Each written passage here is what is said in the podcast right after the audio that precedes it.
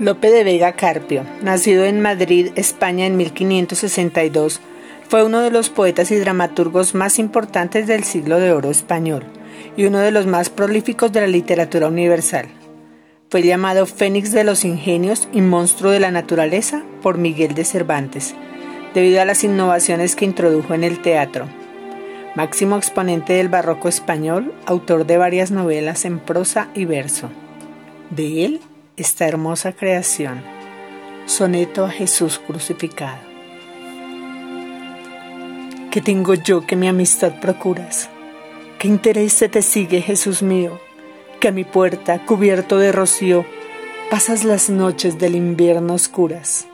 Oh, cuánto fueron mis entrañas duras, pues no te abrí.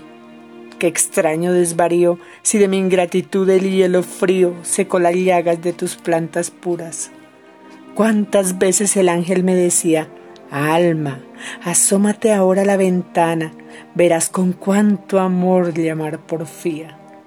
Y cuántas, hermosura soberana, mañana le abriremos, respondía, para lo mismo responder mañana.